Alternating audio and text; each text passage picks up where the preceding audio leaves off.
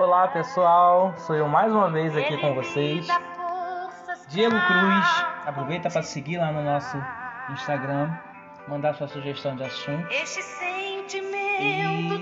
o nosso IG é arroba o Diego Cruz com dois E's no final, tá bom? Espero vocês lá. Espero que vocês curtam esse episódio. Quero começar com essa música bem, bem gospel, que é uma música que eu lembrei ainda ontem, que eu acho maravilhosa, que fala sobre o amor. Ouve um pouquinho para vocês entenderem um pouquinho do assunto que eu vou falar agora. Quando Jesus foi pregado em uma cruz, deu a sua própria vida, se entregando ali por mim. Oh, que lindo, né? O amor de Deus é que me faz. Então, pessoal, o que me traz aqui hoje, vocês sabem, eu geralmente gosto de falar de assuntos que, que realmente me incomodam, me tocam de alguma forma. Eu gosto de falar quando eu estou com sentimento, né? Quando eu estou vivendo alguma situação que me desperta algum sentimento. E nas três últimas semanas ou duas últimas semanas, eu despertei um sentimento que eu acabei deixando adormecer, mas foi levantado recentemente novamente. Que é o. Eu compartilhei um vídeo né, na, no meu Facebook, uma lembrança de mais ou menos alguns anos atrás, uns 7, 8 anos, onde eu estava cantando numa igreja, né, na época que eu era evangélico. E eu reparei que de tantas lembranças que eu sempre compartilho, porque eu não curto mais o Facebook, eu não sou muito chegado. É, então eu não posto mais nada, acabo só compartilhando mesmo as lembranças que o Facebook me notifica. Aí como são coisas que eu vivi antigamente, eu acabo compartilhando com as pessoas. E notei assim um grande interesse das pessoas de me verem fazendo novamente aquilo ali, que era o que estar dentro da igreja cantando daquela forma toda, né, ser envolvido por aquela emoção toda que aquilo me causava. E percebi que isso para mim funcionava mais como uma falta de, de respeito. Como assim? Eu vou explicar para vocês a falta de respeito que para mim funciona ali. É que tipo, as pessoas não estão simplesmente saudosas daquilo, tipo assim, Diego, respeito o seu momento atual, tá? Sinto saudade daquilo, mas não significa que eu quero que você volte a fazer aquilo. Entendeu? As pessoas simplesmente só acham de, de comemorar, só acham bonito a minha vida, o que eu faço ou deixo de fazer, se eu tiver enquadrado, né? Eu falei isso no, no episódio anterior do, do podcast, foi qual mesmo, gente? Amor seletivo, né? Que é aquele amor que eu, eu falo muito que a igreja tem, muitas igrejas têm, não vou dizer todos os, todos os crentes, porque nem todos. Eu, eu, eu sempre falo, existe gente ruim e boa em qualquer religião, em qualquer ambiente, né? E o amor seletivo é assim, eu te amo desde que você concorde com tudo que eu faço. Eu te amo desde que você faça tudo que eu acredito ser certo. Então, assim, eu reparei que a alegria das pessoas ali no, no meu Facebook é, era um amor, como é que eu posso dizer, uma alegria, uma felicidade, só por eu estar praticando a mesma prática deles. Né? Então eles estavam ali comemorando, todo mundo curtindo. Eu nunca recebi tanta curtida nos últimos tempos em uma lembrança minha. Por quê? Eles entendem que eu só estava andando certo porque eu estava fazendo o que eles acham que é certo. Entendeu? E assim, não tô mais na igreja, mas eu não firo ninguém, eu não procuro é, fazer mal a ninguém, muito pelo contrário. Eu prego muito amor de fato, eu prego muito é, essa hombridade, esse caminho de você ajudar as pessoas, esse caminho de você é, iluminar o caminho das pessoas de forma que elas se encontrem dentro de si, que elas se respeitem, né? Respeitem a si mesmos e aos seus próximos. Eu sempre defendo muito isso, o direito das pessoas e essa questão da boa convivência, né? E eu percebi que eles não, curti, não curtem muito que eu não esteja na igreja, porque eu, eu cresci né, na igreja e o que eu cresci aprendendo foi assim: olha, não botem o pé no mundo, não coloquem o pé no mundo de jeito nenhum, porque o diabo vai colocar. Como é que se diz? Vai fazer uma lavagem cerebral em você você vai descobrir coisas lá que você não deveria e vai te puxar pro inferno, vai te levar pro mal e tal, tal, tal. E a maior alegria. A outra coisa, como é que é a outra frase, gente? Jesus é. Como é que se diz? Jesus é, é, aqui dentro da igreja é o único lugar onde você vai ser feliz. Só aqui que você pode ser feliz, não existe alegria em lugar nenhum. E uma terceira coisa que eles falam muito: a alegria do mundo é passageira. Você não é feliz de verdade. Você bebe, você dança, você fuma, você transa, você faz tudo, mas quando você chega em casa você tá sozinho, você tá não sei o que, blá blá blá blá blá. Sendo que eu me eu hoje, né, com a distância que eu tomei da desse povo todo, dessa dessa como é que se diz, essa cultura, né, cristã que eles pregam, eu percebi que na verdade era bem mais o contrário. Quem manipulou a minha mente até então não foi o mundo. Até porque o mundo nunca me impôs nada, nunca me exigiu nada, nunca me cobrou ou me ofereceu nada. Pelo contrário, o que tem no mundo, eu fui atrás, eu procurei e eu peguei. Já na igreja, não. Na igreja, eles me oferecem uma, uma alegria que, que não existe, né? E tipo assim, ah, Diego, você está sendo controverso, está tá cuspindo no prato que comeu. Não é bem assim. Deus sabe do meu coração e jamais vai me, me punir, né? Pelo que eu estou falando aqui. Ele entende o que eu quero dizer e eu vou tentar transparecer isso para vocês. Mas antes, vamos para um comercial, vamos ouvir um pedacinho dessa canção que eu gosto tanto, né? E já volto com vocês.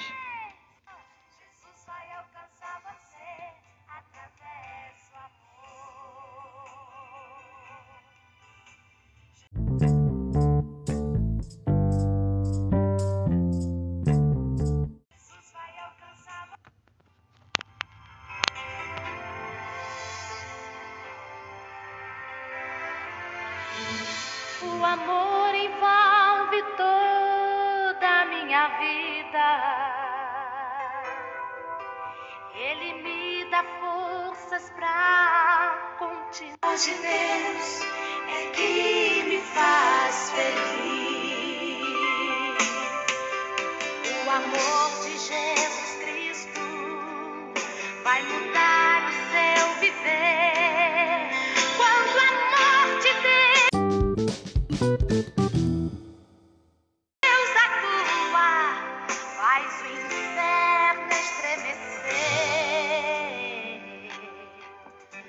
pecado.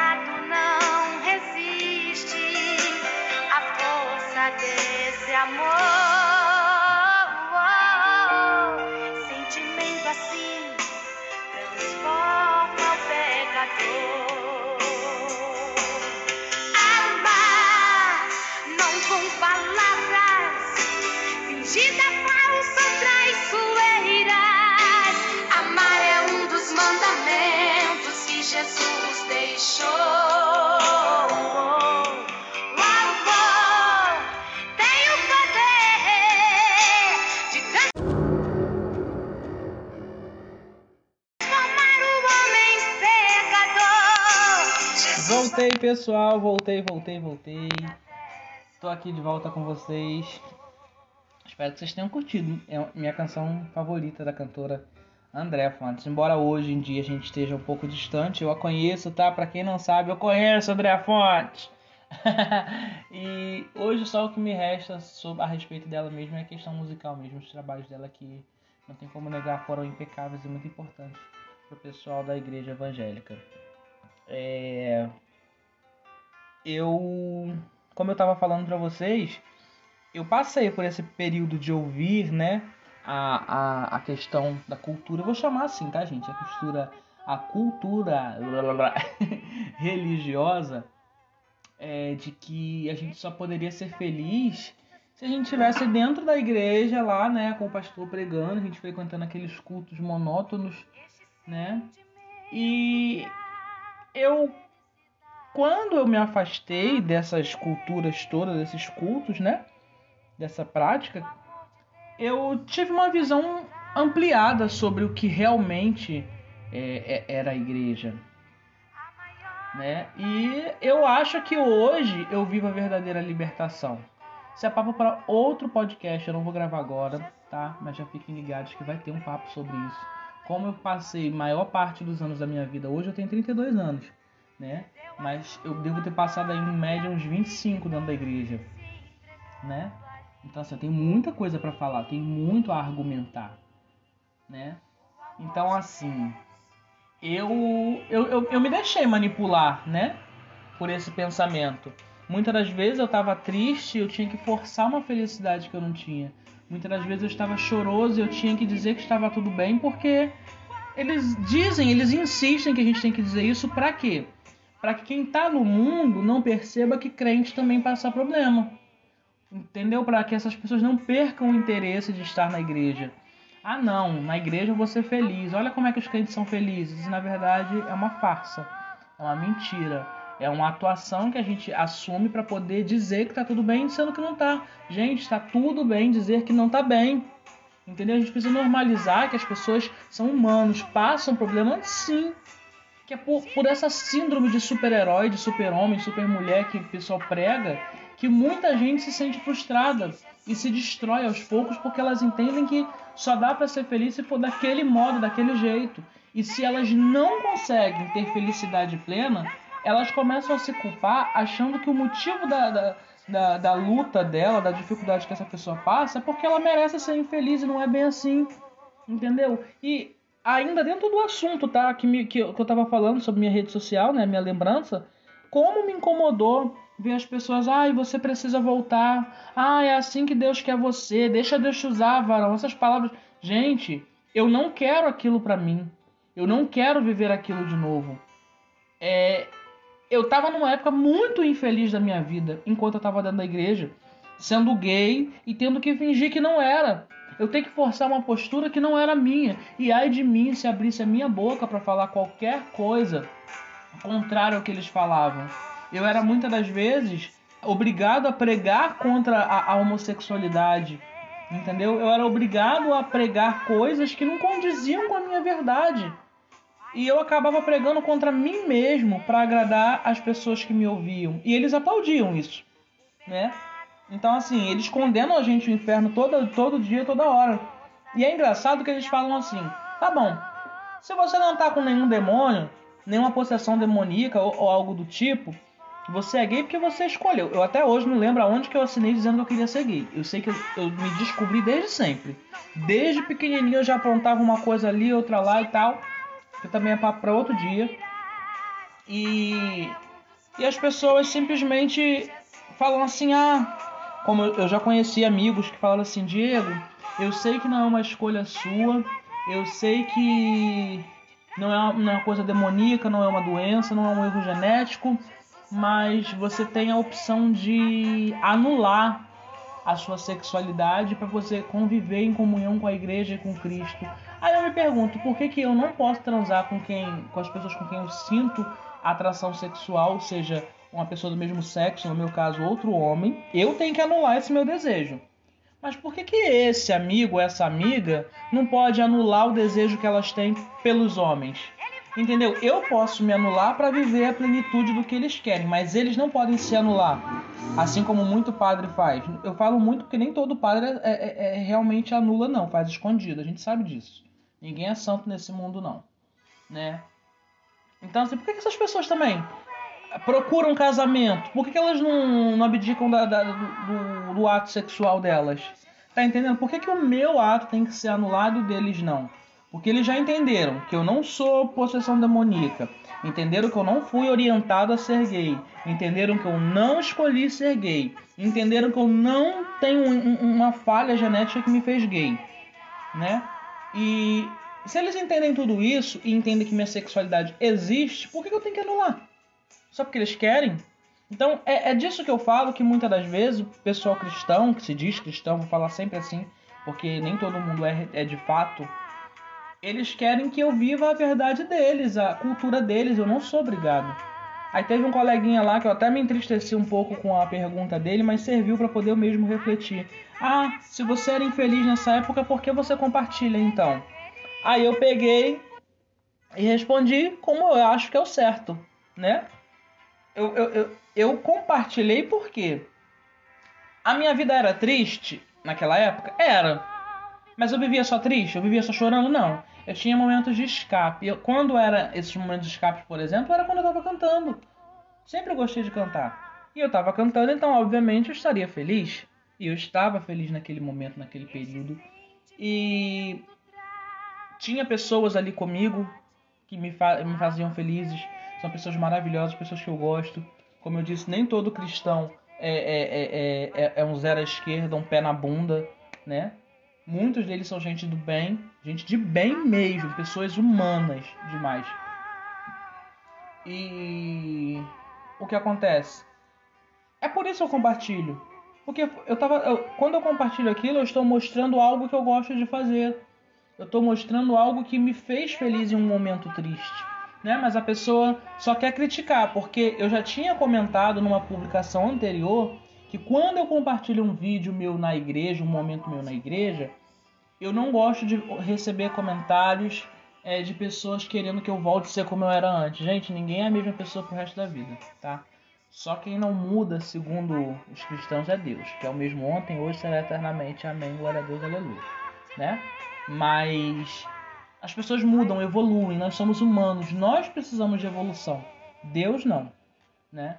Mas eu respeito meu colega lá, né, que comentou, que eu entendi o que ele quis dizer, né? Ele quis me confrontar, não entendi o motivo para alguém que é amigo confrontar outro amigo assim publicamente é bem estranho, né? Não sei se eu devo considerar mesmo um amigo, mas enfim, isso é papo para outro dia, outro momento. Mas gente, meu conselho final, minhas considerações finais é que respeitem os momentos das pessoas, é, respeitem a dor alheia, né? Ninguém é perfeito, ninguém vai ser perfeito. Eu ouvi uma frase, só não vou lembrar de quem agora, que fala: a perfeição foi feita para nunca ser alcançada, né? Por isso que se chama perfeição. Ninguém chega lá. Ninguém, por mais que você tente, você nunca vai alcançar. Então, por que, que eu vou me cobrar tanto? Eu vou exigir tanto de mim? Por que, que eu vou deixar tanto de viver a minha vida para alcançar uma coisa que eu sei que eu nunca vou ter? Então, assim, o que eu posso fazer é procurar ser uma boa pessoa. Eu procurar mil vezes me colocar no lugar de outras pessoas eu tentar sentir a dor do outro, antes de eu abrir a boca para criticar, para apontar, eu tentar compreender, eu bolar um plano na minha mente do porquê que aquela pessoa chegou a tomar determinada atitude, qual é o motivo daquilo, o porquê daquilo, né? Vocês vão me ouvir muito perguntar isso, falar disso, porque eu sempre vou estar revoltado com alguma coisa do tipo. Tudo existe uma motivação. Seja uma motivação do bem ou do mal. Sempre tem. Tente compreender antes de você acusar, antes de você é, julgar que a pessoa é, não merece é, algum benefício da vida, entendeu? É, seja uma promoção no trabalho ou até mesmo uma demissão do trabalho, a gente não sabe as motivações. Às vezes o camarada foi demitido e você fala assim: ah, mereceu. Ele mereceu por quê? O que ele fez de errado? Só porque você não foi com a cara dele? Só porque ele não te deu um bom dia? Você sabe por que, que ele não te deu um bom dia? Tá entendendo? Então, esses são questionamentos que você tem que levantar. Você precisa pesquisar um pouquinho mais antes de julgar. Antes disso, antes de você conhecer de fato, primeiro você pensa, pesquisa e mesmo assim você não tem o direito de julgar a vida do colega, sabe? Porque não é você que paga as contas dele, não é você que, que alimenta, não é você que sustenta, não é você que é o provedor daquela pessoa. E mesmo assim, se fosse, você não teria esse direito. Mas já que as pessoas gostam tanto de se meter na vida alheia, no mínimo deveria pagar um boleto dessa pessoa, né? Fique feliz com as conquistas dos seus amigos, fique feliz com, a, com as descobertas que seu amigo faz. Abraço, não fique apontando o dedo. Quando um amigo te pedir conselho, pensa mil vezes antes de falar. Ser super sincero também machuca demais, porque muitas das vezes a sua verdade não condiz com, com o coração daquela pessoa. Você não sabe a forma que aquela pessoa recebe aquilo. Tá bom? Fica um beijão. 20 minutos de podcast para vocês. Amo muito, obrigado pela audiência até aqui. E até a próxima, hein, gente? Não esquece, arroba o Diego Cruz com dois E lá no Instagram. Manda sua perguntinha e seu assunto que a gente vai falar aqui.